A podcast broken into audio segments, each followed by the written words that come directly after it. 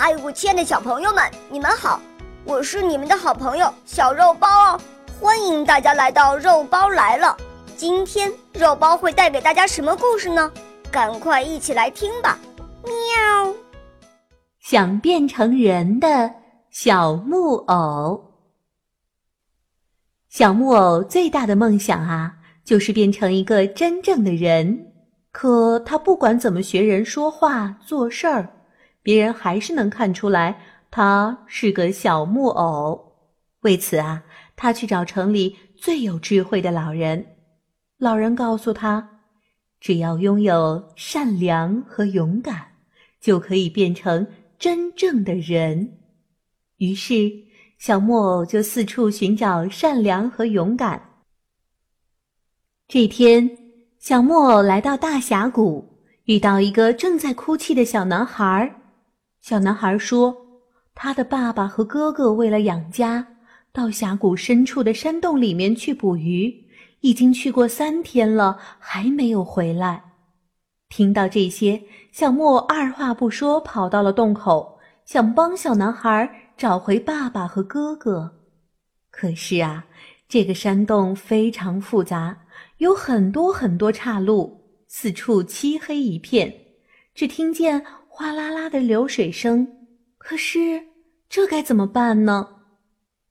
小木偶突然急中生智，他们不是去抓鱼了吗？那顺着洞里的河水，一定能找到他们。小木偶纵身跳进河里，顺着河水飘进了山洞。它飘呀飘呀。在一处岸边，发现了小男孩的爸爸和哥哥。原来他们在山洞里面迷路了，不仅吃完了干粮，还丢失了电筒。小木偶要带他们走时，才发现自己的火把马上就要烧完了，这可怎么办呢？小木偶想了想，就一只手紧紧地握住火把，另一只手拉起小男孩的爸爸和哥哥。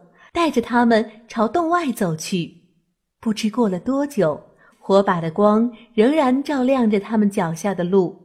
小木偶手中的火把不但没有熄灭，还越来越亮。过了很久啊，他们终于走了出去。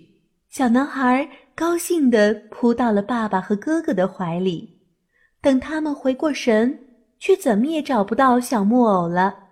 地上却多了一段。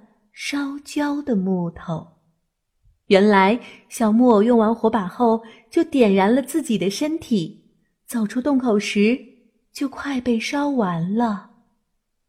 小男孩抱着烧焦的木头痛哭起来。当他的泪水流到木头上时，奇迹发生了，小木偶活了过来，还变成了真正的人。有一只小象，它刚刚生下来。在第一天，它看见了许多小动物。到了第二天，它认识了许多花儿草。第三天呢，妈妈带它到河边，它看见了河水和高山。小象说：“世界真大呀！”这时。一只小鸟在天空飞来飞去，小象想：要是我也会飞，可以看更多的东西，多好呀！小象爬上树去学飞，哎呦！小象摔了一个大跟头。蛇看见了，说：“小象，我们有自己的本事。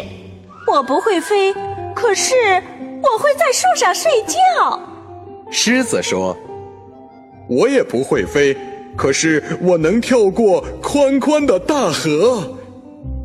老虎说：“我我不会飞，可是我我会游泳。”妈妈对小象说：“我们大象力气大，这是小鸟不能比的。”小象明白了。他跟着爸爸妈妈运木头，他用长鼻子一勾，大木头就搬走了。大家都喜欢他，他说：“我是小象，我也能干。”